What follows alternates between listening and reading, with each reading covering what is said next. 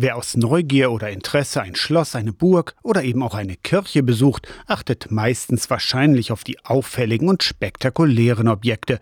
Im Dom zu Halberstadt zum Beispiel das mittelalterliche Triumphkreuz hoch über dem Lettner oder die bunten Glasfenster im Hohen Chor.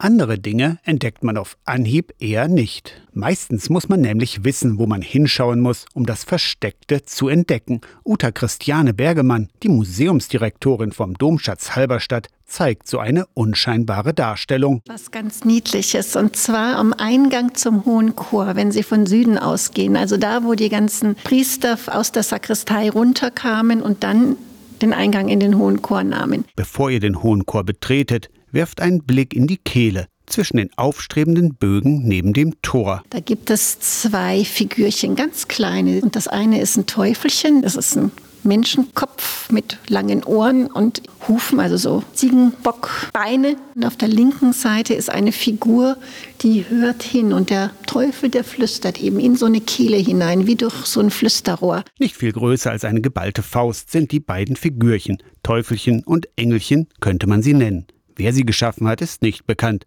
Sicher aber sind sie nicht aus einer Laune des Steinmetzen dort angebracht worden.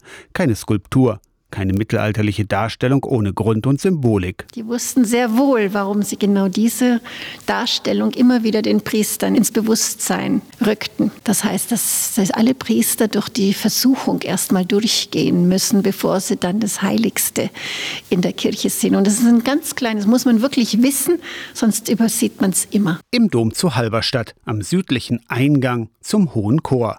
Aus der Kirchenredaktion Torsten Kessler,